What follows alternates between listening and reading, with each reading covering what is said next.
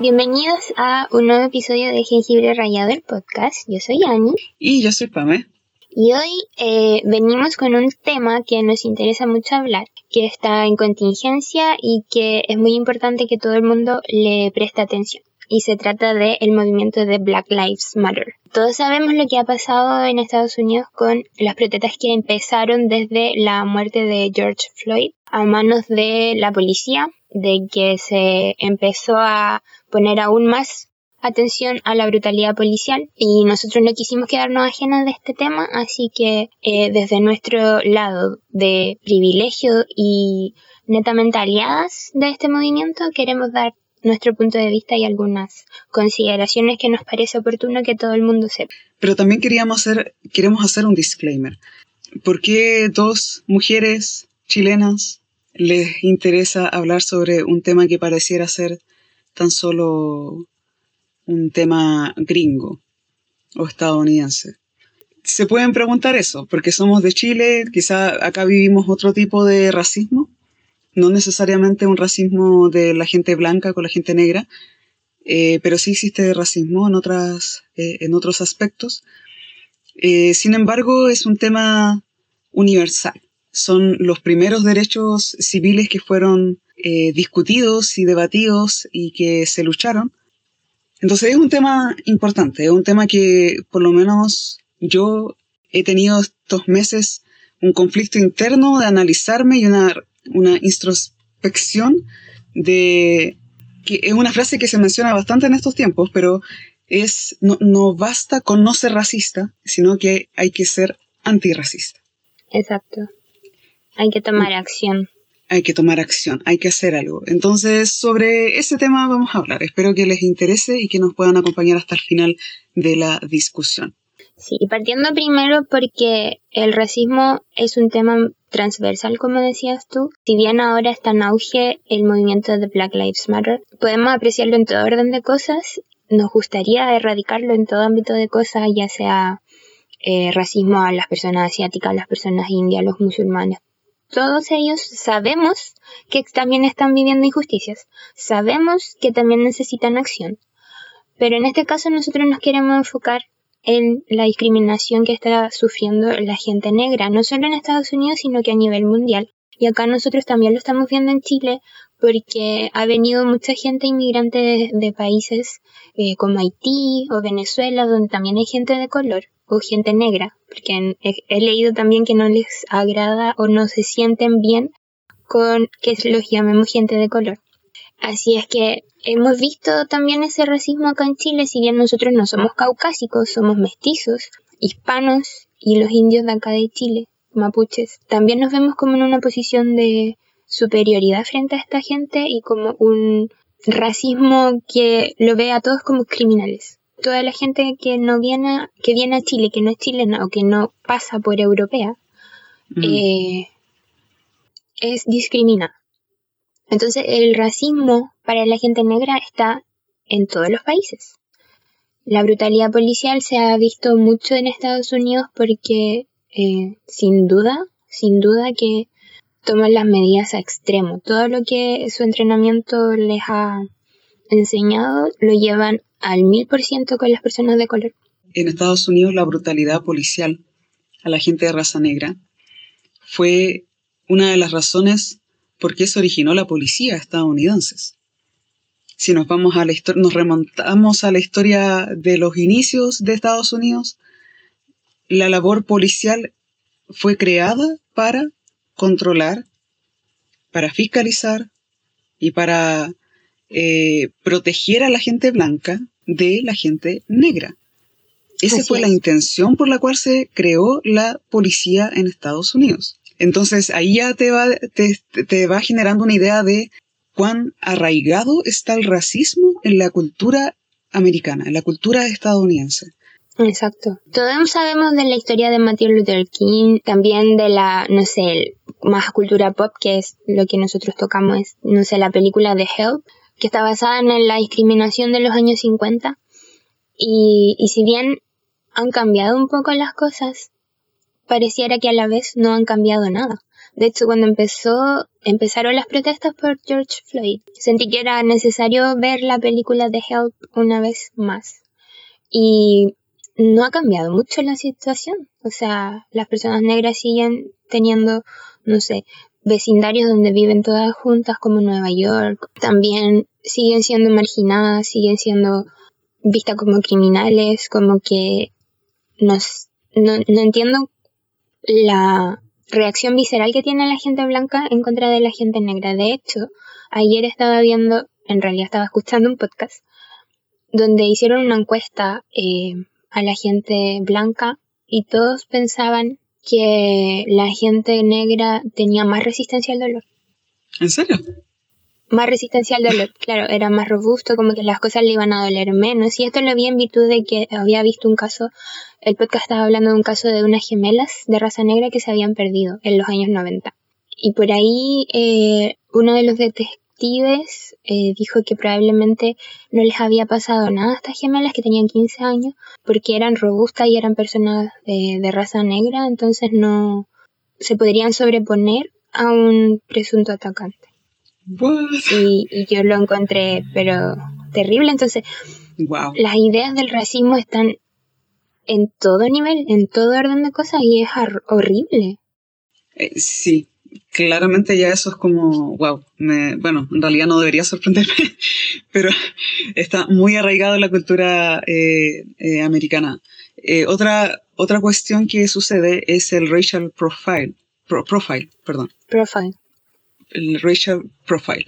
Eh, ¿En qué consiste? Que normalmente cuando existe una persona de raza negra y mm, versus una persona eh, blanca, el trato policial hacia ambas personas es discriminatorio.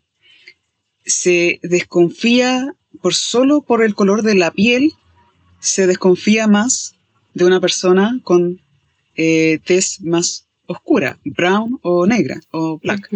Eh, brown, no sé cómo decirlo en español, por eso lo digo en inglés. Café, brunet. Eh, moreno. está en inglés. Moreno. Moreno puede ser, ahí está.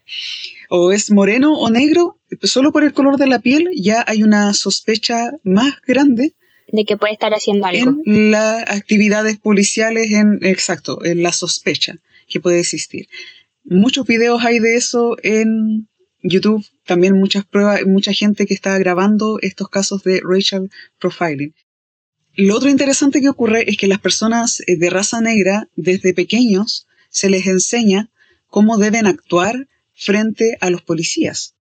Entonces se le enseña a un niño que si está con sus amiguitos eh, blancos, él, más que eh, independiente de lo que hagan sus amigos blancos, él debe decir que sí a todo a los policías. Debe inmediatamente mostrar sus manos. No debe esconderla, no debe de hacer nada sospechoso, nada que pueda eh, generar una, un temor en el policía. Imagínate, un niño. Un niño, pues. Exacto. Eh, y por ninguna razón debe correr de la policía.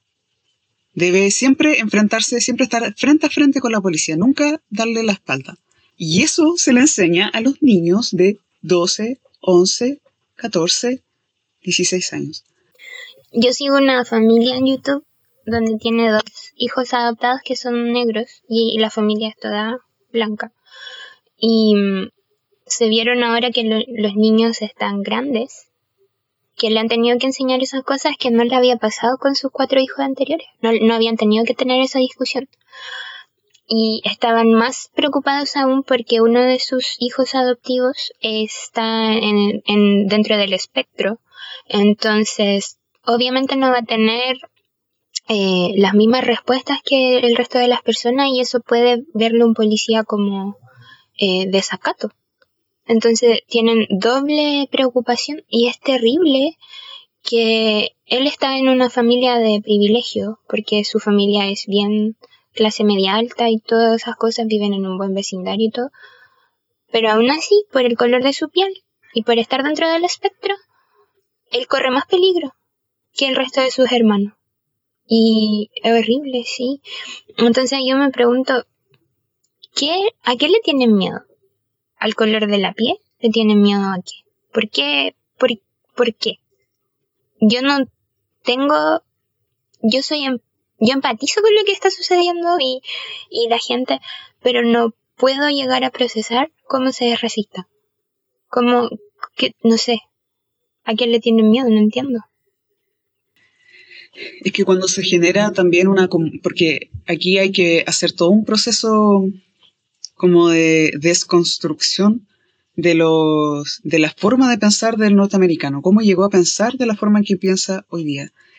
Si tú ves los ejemplos en la cultura pop, la cultura popular, a lo largo de la historia en Estados Unidos se trata a la gente de, raza negra, se les trata, o perdón, la, raza no existe, dicen los científicos que no existe la raza, eh, pero para efectos de tener la discusión, le decimos raza negra. Eh, entonces, a lo largo de la historia, las películas eh, han enfocado o han dado una perspectiva de la gente de raza negra que es peligrosa, que les gusta meterse en drogas, que les gusta ser delincuentes, que no tienen la misma capacidad mental que la gente blanca. Mm, que son más y que, y que son más agresivos. Entonces, piensa en un niño blanco que crece con esa información tan solo por la televisión, tan solo por el cine. Sumado a eso, la educación que le entregan sus padres, que ya vienen con esa lógica, ya vienen con ese paradigma, que no ten cuidado, si ves a alguien, entonces ten cuidado porque probablemente sea un delincuente, porque probablemente sea un narcotraficante, probablemente te quiera vender droga. Exacto. Cuidado porque son súper fuertes, entonces te pueden agarrar y te pueden pegar, porque son muy agresivos. Entonces, y es la cultura la que está envuelta en eso. Y parte de la culpa es las noticias, los periódicos eh, y la, Hollywood. Hollywood, que a lo largo de la historia ha tratado de dar esa perspectiva cuando la da, porque cuando habla de los negros es con esa perspectiva. Ahora, quería tocar un poco ese tema porque me pareció interesante que mencionaste The Help. Existe hoy día una discusión en el mundo de Hollywood que tiene que ver con el trope eh, de White Savior. The White Savior Trope. Eh, ¿Cómo se define trope? Um, ¿Tema? Pero me parece que la traducción es tropo. la traducción en español. Pero ¿qué significa el tropo? Tropo es una manera, son como, es un estereotipo. Es una figura de pensamiento. Una figura, exacto, una figura que es repetitiva, que es popular, que tiene una tendencia, eso es un tropo. Entonces, la, discusión que se da es respecto del tropo del el Salvador Blanco. Mm. En donde, cuando hay películas donde se mencionan o retratan historias de personas negras, siempre el que es el protagonista es una persona blanca que gracias a su actuar generoso y, no racista, logra salvar a una persona negra. Logra colaborar con una persona negra, logra rescatarla de la pobreza, logra, logra sacarlo del, del gueto, logra sacarlo del, narco, del narcotráfico, etcétera, etcétera. Es siempre el principal es una persona de raza blanca. Pero hablando de esto mismo, y sorry que te interrumpa, pero tengo la idea. Yo considero que también se puede ver desde la perspectiva de una persona blanca que tiene todo el privilegio para ser escuchada y que esté amplificando la voz de todas las personas negras, porque sabemos que ellos tienen eh, menos posibilidades de ser tomados en serio. Entonces, en este caso, en cuando la Skitter, la Emma Stone, el personaje de ella, recopiló todas estas historias y la puso, las hizo públicas, no la hizo a nombre de ella, pues no la hizo a nombre de una persona blanca salvando a las personas negras, sino que fue yo tengo el privilegio, lo voy a usar y voy a poner en la mesa todas estas historias de crueldad que está eh, sufriendo todas estas eh, empleadas de que son negras en Jackson. Entonces es una cosa, sorry, es una cosa que también se puede trasladar a lo que estamos haciendo ahora, porque muchas personas que son blancas, que tienen una plataforma, están amplificando las voces de las personas negras, porque obviamente como sociedad no les ponemos atención o no les damos el peso a sus palabras como si lo estuviese diciendo una persona blanca, que también es horrible que le tengamos que estar poniendo más atención o le tomemos más en serio a una persona blanca, pero ya que existe ese privilegio para esas personas, might as well use it. Claro, es que, a ver, es, más amplio que eso, pero volviendo un poco al, pasado, en la década de los 70, 75, 80, por ahí, las películas comenzaron a tener este tropo de White Savior como por esa época. Por lo mismo, nació como de la intención de querer, ya que la gente blanca no va a ir al cine a ver una historia de la perspectiva de alguien de raza negra o de alguien negro, entonces mejor pongamos a un protagonista blanco para que él transmite, transmita las luchas y las dificultades de una persona negra en Estados Unidos, en el norte América de la época, o de la época que sea. Entonces, en su tiempo cumplía esa función porque claramente la cultura no estaba preparada para poder escuchar las voces o perspectivas de alguien negro. Pero ahora la cultura ha cambiado y, la cultura hoy día nos dice, yo no quiero ver a alguien blanco salvando a un negro, quiero ver la historia del negro. ¿Cuáles son sus luchas? ¿Cuáles son sus problemas? ¿Cuál es su perspectiva de la vida del mundo? Porque tienen otra cultura, tienen una subcultura que la apreciamos en el rap, la apreciamos en el hip hop, la apreciamos en, el deporte, pero más allá de eso, no quiero saber nada de los negros. Y esa es la cultura que hay en, en un mundo racista norteamericano. Y eso es lo que hoy día se cuestiona en el mundo actual, en, en, en, los 2000, en los 2000 y tanto, hasta la fecha, de por qué se sigue usando el mismo tropo de White Savior Mm. Solo para eh, apelar a la gente de raza blanca, para como un poco diciéndoles, mire qué bien hacen la pega ustedes, mire qué santos son, que están apoyando a la gente negra. Qué bondadoso de su parte. Mm. Y en realidad es eso lo único que hace es perpetuar aún más el racismo o la victimización de la gente negra. Es cierto. Entonces, un poco lo que el clamor que tiene la gente negra hoy día es, basta, quiero que me quieran escuchar a mí, quiero que escuchen mi historia, quiero que conozcan mi perspectiva. Porque yo igual soy una persona, no soy un tropo, no soy un estereotipo, no soy alguien que necesita ser salvado. Yo puedo hacerlo por mí misma, puedo hacerlo por mí mismo. Entonces, ese, ese es un poco el, el, cuestionamiento que hay a estas películas. Por ejemplo, la última que existió y que lamentablemente ganó un Oscar, pese a que es la peor película que ha ganado un Oscar dentro de los últimos 10 años, a mi parecer, Green Book. Green Book es un chofer eh, eh, italiano-americano blanco que es el chofer de un músico de jazz famoso negro. Y uno pensaría, ah, entonces la historia trata sobre el negro que va viajando y hace su tour por, por todos los lugares porque es famoso y es músico de jazz. Wrong. La historia es cómo el chofer es tan bondadoso y pasa de ser un racista a ser como, oh, si en realidad es buena onda y tengo un amigo negro. Así que ahora ya no soy racista. Ay, eso es lo peor. Ya no racista, tengo un amigo negro. Exacto. Es como lo mismo de la gente que eh, dice yo no soy homófobo porque tengo amigos homosexuales. Exacto. Exacto. Entonces, pero la historia no se trata, no se centra en la vida del músico. Mm. Que sería mucho más interesante ver la historia del músico, de ver cómo él luchó por eh, avanzar en la cultura del jazz, en los clubs, en los pubs, para que la gente de raza blanca lo, lo escuchara y ver su perspectiva, pero no. ¿Qué es lo que tenemos? La perspectiva del chofer. Chofer del chofer que lo llevó para todos lados y él, pobrecito, él sufrió que la gente lo cuestionara, que la gente lo criticara, que la gente le dijera, oye, pero ¿cómo estás con ese negro? Y esa es la historia. Entonces, obviamente da rabia. Blind Spot, la misma cosa. Sandra Bullock, una mujer privilegiada, de clase media, cristiana, que va y rescata a un niño porque lo ve caminando y es un niño grande, grueso, que lo adopta su familia. Lo adopta y luego resulta que el niño es bueno para el deporte, el fútbol americano.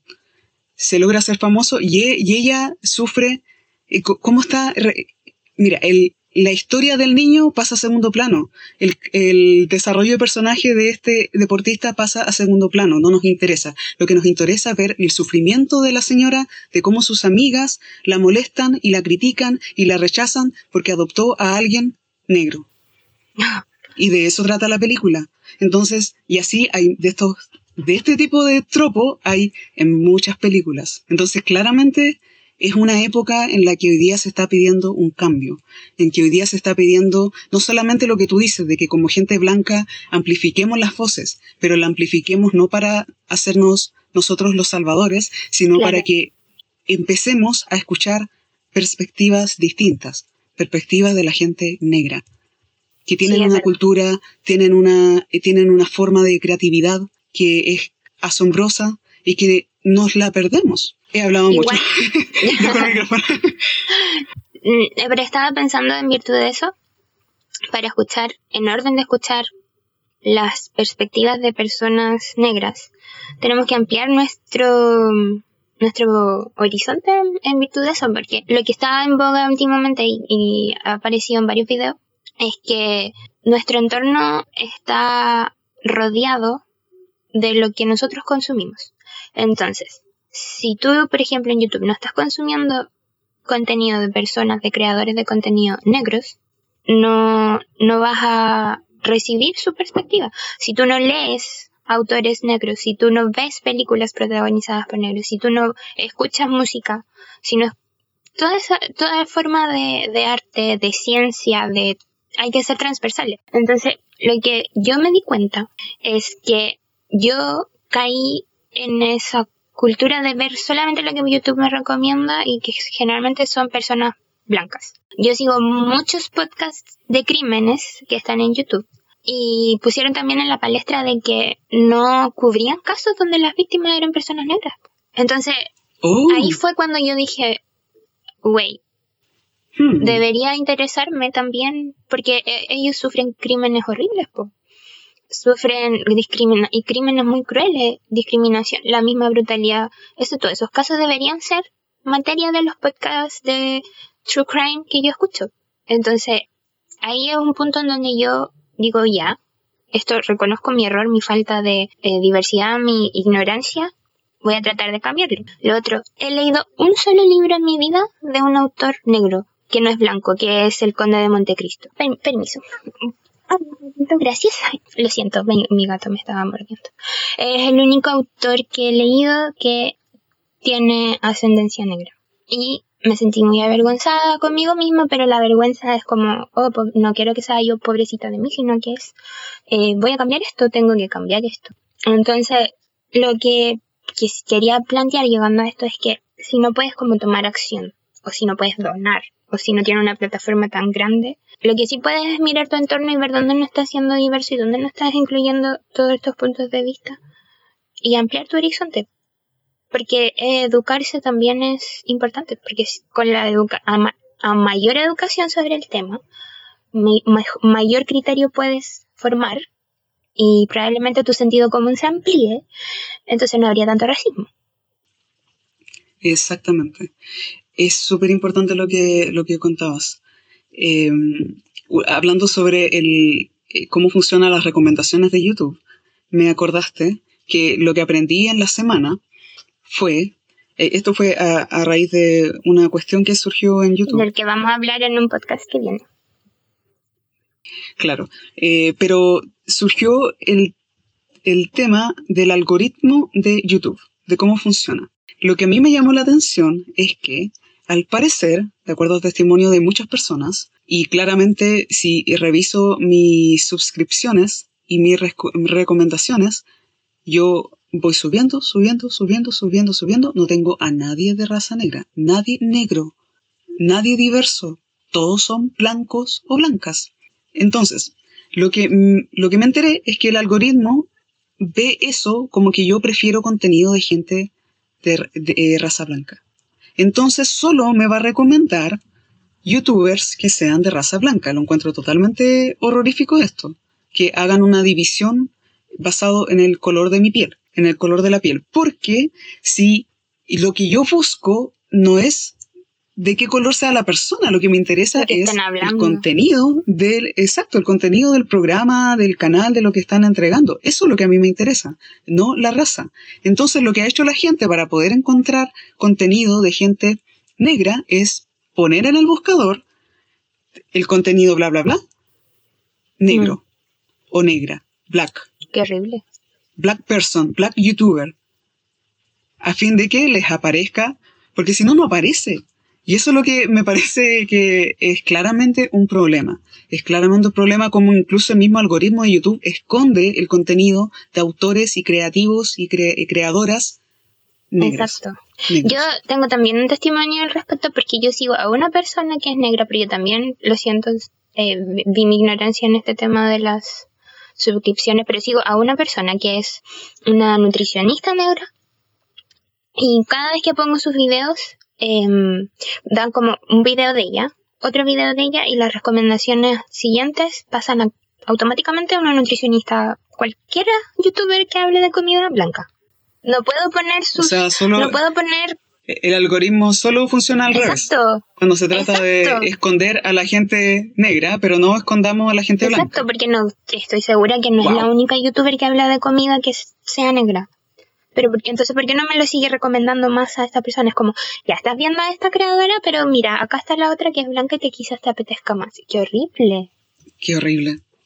Y el problema es que como estamos, sentimos que la, la raza blanca o el blanco es como el por defecto de las cosas, de la cultura, del arte, de la música, del cine, de todo, de los noticieros, de alguien intelectual, de un senador, de un diputado. Tiene que ser blanco, porque es por defecto, es como que estamos insertos en nuestra mente, mm. es eso. Entonces no notamos que no hay inclusión, porque no lo cuestionamos. Y, el movimiento lo que hoy día nos, nos, está demandando a todos es comiencen a notarlo.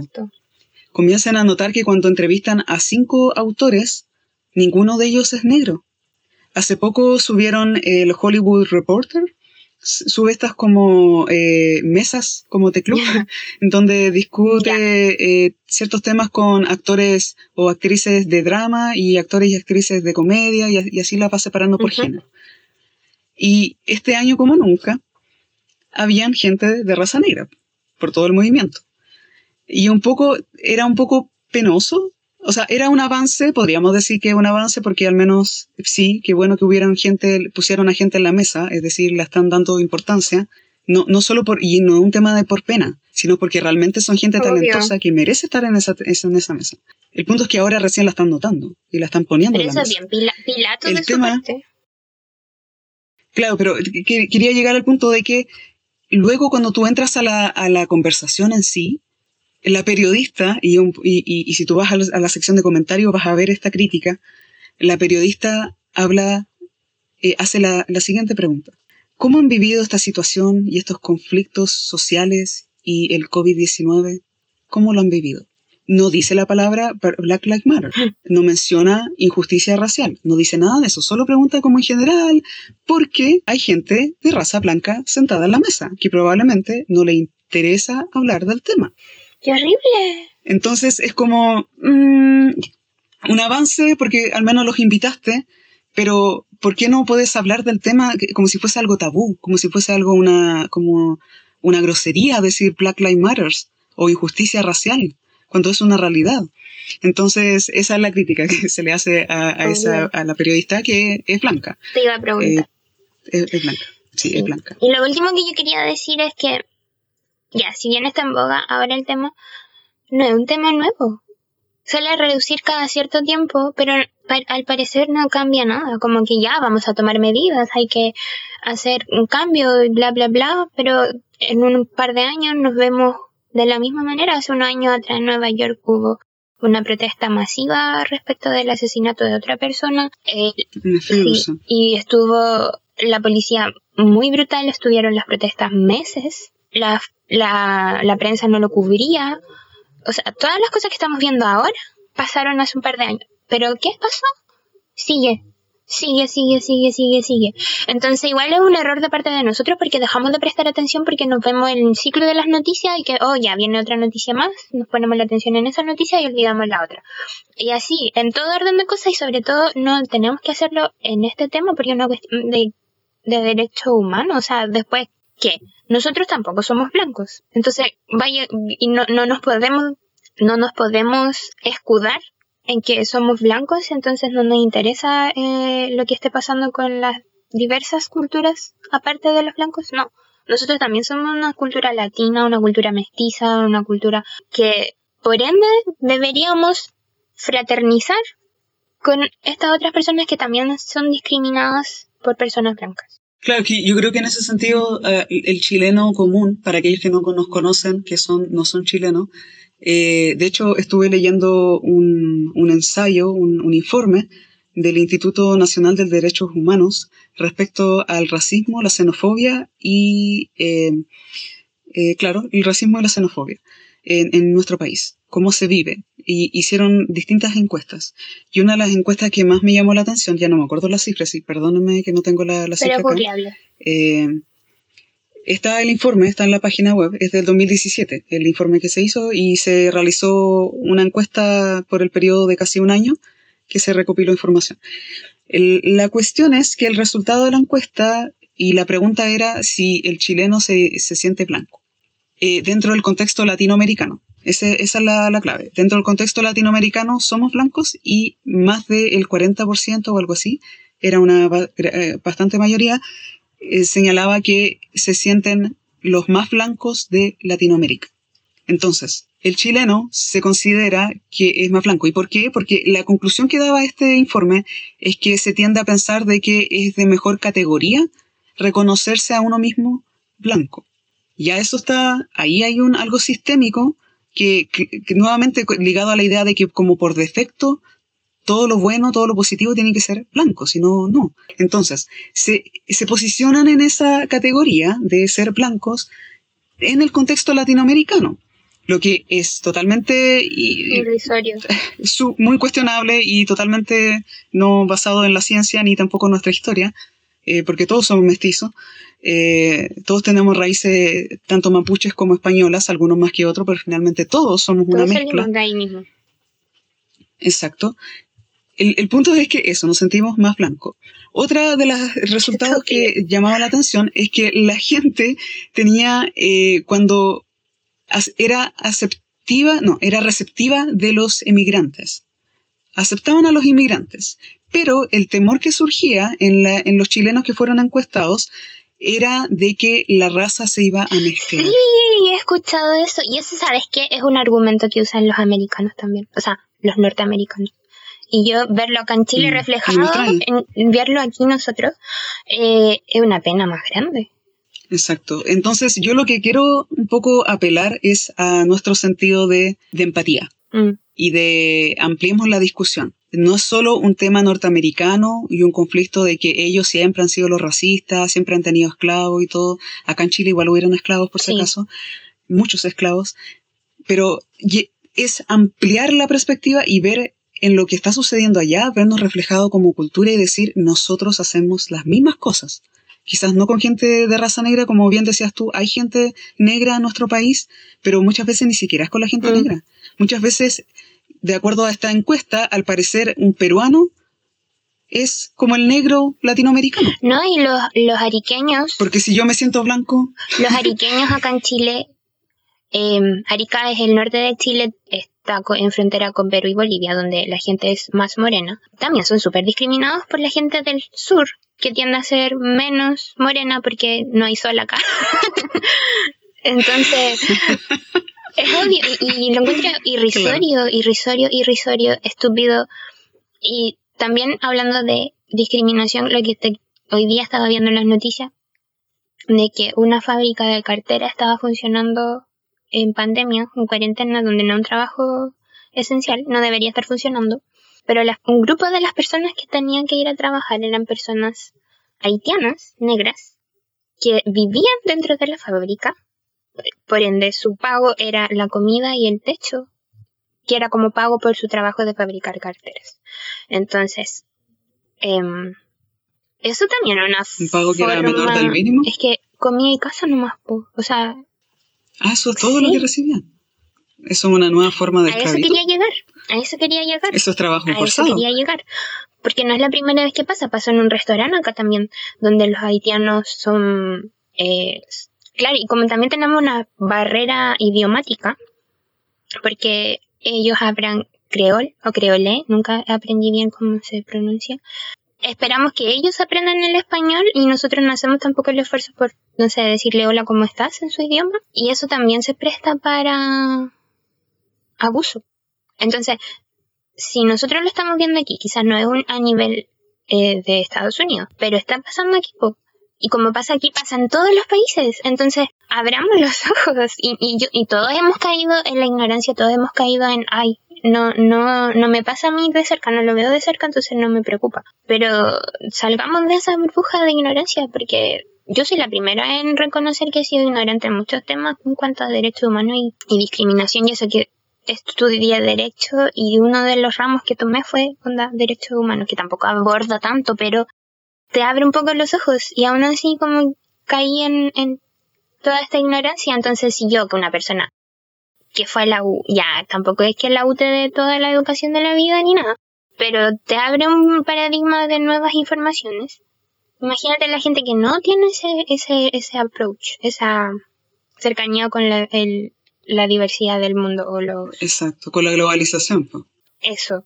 No, no tiene esa perspectiva, claro. Es muy fácil caer en eso. Sí, yo creo que ambas. Yo igual quisiera decir que igual mi ignorancia es, pero tremenda. Y, y por eso tampoco Eh, no- respecto no- del nos tema. queremos acá venir así como, ah, no somos las racistas, no somos, somos las peritas en el tema, no, estamos hablando de, de un reconocimiento de que nosotros también hemos caído en todos estos errores. Sí, muchos. Y en no hablar, Eso. en no hablar, porque yo lo que quería comentar es, a mi vergüenza, yo conozco del tema, porque por alguna razón, de hecho me critican, yo me informo más de las noticias extranjeras, y si en especial de Estados Unidos, más que lo que sucede en mi propio pa- país. Quizás porque no pasaba mucho en mi país o no veía porque en realidad sí pasaban cosas y el estallido social fue como que me reventó en la cara y me dijo, Pamela, sí pasaban cosas y tú no te diste cuenta. Entonces, hay shame on me. Eh, Sí, lo tengo que admitir. Eh, eh, tuve que aprender en ese sentido. Y, y respecto de- del tema de Black Lives Matters, que es un tema ya antiguo, yo lo conozco desde que tengo 19 años, que conozco que existe un mes específico sobre la historia negra. Existe eh, Black eh, Month, donde se supuestamente es como el mes para poder como hablar del tema de racismo y de recordar cómo la gente negra fue durante mucho tiempo abusada y, esclava, etcétera, etcétera, y todo el pasado que tiene, eh, tiene Estados Unidos. Y es ese mes que le entregaron a ellos como gente para poder, como hablen de sus temas. Les damos eh, espacio para que puedan hablarlo. Y el resto del año nos olvidamos. El- entonces conozco sobre eso desde que tengo 19 años. Conozco sobre abuso policial desde mis 25, 23 años. ¿Y qué he hecho con esa información? Fuera de decir, oh, qué mal, qué triste, cómo lo hacen, cómo, cómo, qué onda los policías, cómo tan brutos, eh, qué horrible, y, y todos esos adjetivos que le puedo dar, pero no he hecho nada. Entonces, nuevamente volviendo a la frase del comienzo, que me la digo a mí misma, es no basta, Pamela, con que tú seas, no, no seas racista, sino que es necesario que, sea, que seas antirracista. Y eso requiere movimiento, acción, Educación. educación, sí. Es que Dios, yo siempre he dicho que educación, la- educarse. Si, la- si uno se educara en tantos temas, se acabarían tantos issues de la, de la humanidad. O sea, Sí, muchos temas discriminatorios pasan por ignorancia. sí. Entonces, es cierto lo que dices.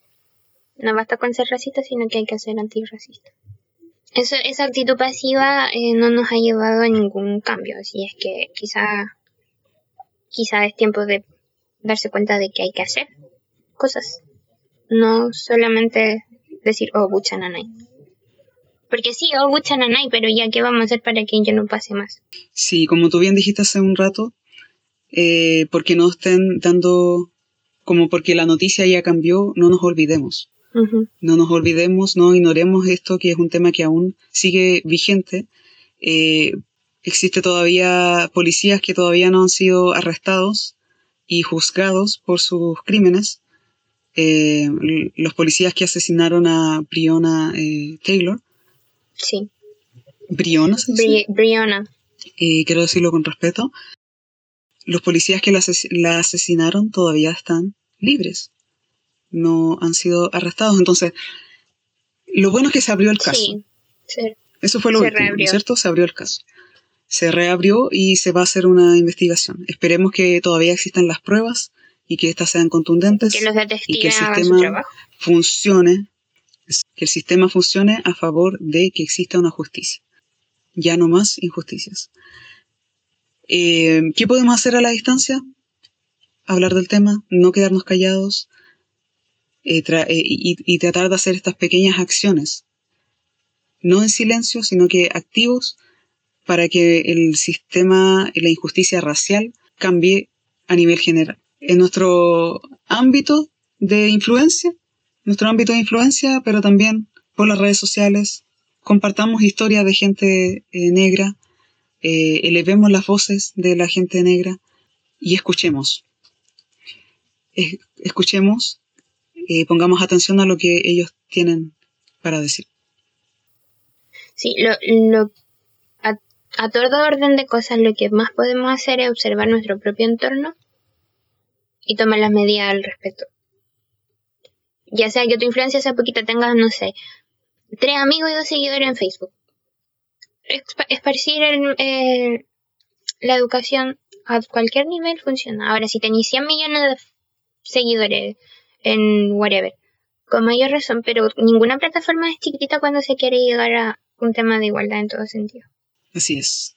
Bueno, podríamos seguir hablando por una eternidad sobre el tema porque es un, es un Y hay tema. cosas que obviamente no tocamos, así es que Exacto.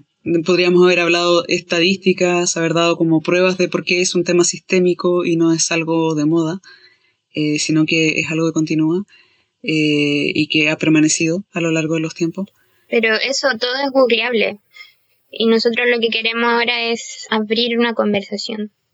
Ponernos más cercanos, porque también, ya si bien es nuestro nuevo formato de podcast, eh, también es- son en conversaciones así en que se tiene que ir generando un cambio de paradigma. Así que esa es la, la invitación que, que hacemos nosotros. Y si piensan que estamos como fuera de tiempo, porque pareciera que el movimiento ya no pasa por la- en las noticias, eh, hay que comentar que las manifestaciones en Estados Unidos continúan. No se han terminado. Y el racismo tampoco No se ha acabado. acabado, así es que estamos Y el racismo tampoco ha acabado, claro. Pero sigue siendo importante, sigue siendo un tema y seguirá siendo probablemente por muchos años porque este tema no se resuelve de un momento a otro. Por más que las películas nos hayan querido hacer ver de que solo basta la acción de un hombre blanco o mujer blanca bondadosa, no. Es más allá, es algo sistémico, hagamos algo. Eso. también dejarlo... No por sonar muy prístico. Claro. Pero sí dejarlos con eso, Pero esa idea en la cabeza. Porque preach, girl, preach it. Sí, siento que a veces, no sé, alguien que nos hizo un comentario por un episodio de nuestro podcast que se sentía como que yo casi estaba como predicando. Eh, cuando hablé de algunas cosas sobre la Biblia y claro, como que me hicieron el comentario de que estaba como predicando. Claro, espero que se haya sentido también esto como predicar, pero es que en realidad Es que es, apelar. El mensaje. Es apelar a es- la, a la, a la Exacto. sociedad, a lo, que nos, a lo que nos están escuchando. Es que de otra manera, ¿cómo? Es que el ser, el ser humano es inherente a su comunicación. Obviamente que vamos a hablar de temas que nos interesan a nosotras y que queremos poner en la palestra, ya sea espiritualidad y- o, o este tema de contingencia. Así que, by all means, preach it. I stand by it. I stand with you. Exacto. Gracias. Bueno, queremos terminar la conversación entonces. Eh, gracias por si nos escuchaste hasta este punto. Te invitamos a escuchar nuestro próximo episodio por todas nuestras plataformas eh, regulares, Spotify, Apple Podcasts, Google Podcasts, iBooks y probablemente cualquier plataforma conocida de podcast.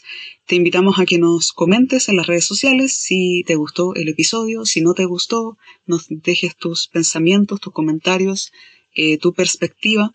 Queremos saber de ustedes, queremos conocer cuáles son sus eh, opiniones. Porque si algo nos gusta en este podcast es debatir las diversas, las diversas perspectivas y opiniones que existen. Exacto. Porque todas son válidas. Y todas son interesantes de saber. Porque, claro, exacto.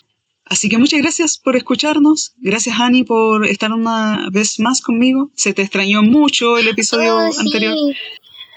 Eso quería decir. Dije, no estuve en el episodio anterior y va a venir una cápsula donde yo diga mi pieza sobre The Last of Us porque pucha que lo tengo en el alma y en el corazón. Estuve enferma, pero no me detendrá de comentarlo. Así es que estén atentos. Y mientras tanto escuchen nuestros episodios anteriores, que también son muy buenos. Así es. Gracias, Hani. Gracias, eh, auditores, por, eh, por su atención, por escucharnos, por la paciencia. Eh, y nos vemos en el próximo episodio de la próxima semana porque estamos intentando eh, subir eh, podcasts más, más Semanal. seguido, claro, y eso significa semanalmente, todos los domingos, vamos a subir un nuevo episodio. Todos los domingos. todos los domingos. Exacto. Así que eso. Gracias. Gracias, Ames. Gracias, A ti también por... Gracias, Gracias. Gracias, Ya terminamos. Ya, stop. Stop. Ya, Adiós, gente linda, que esté muy bien. Chao, chao. Adiós.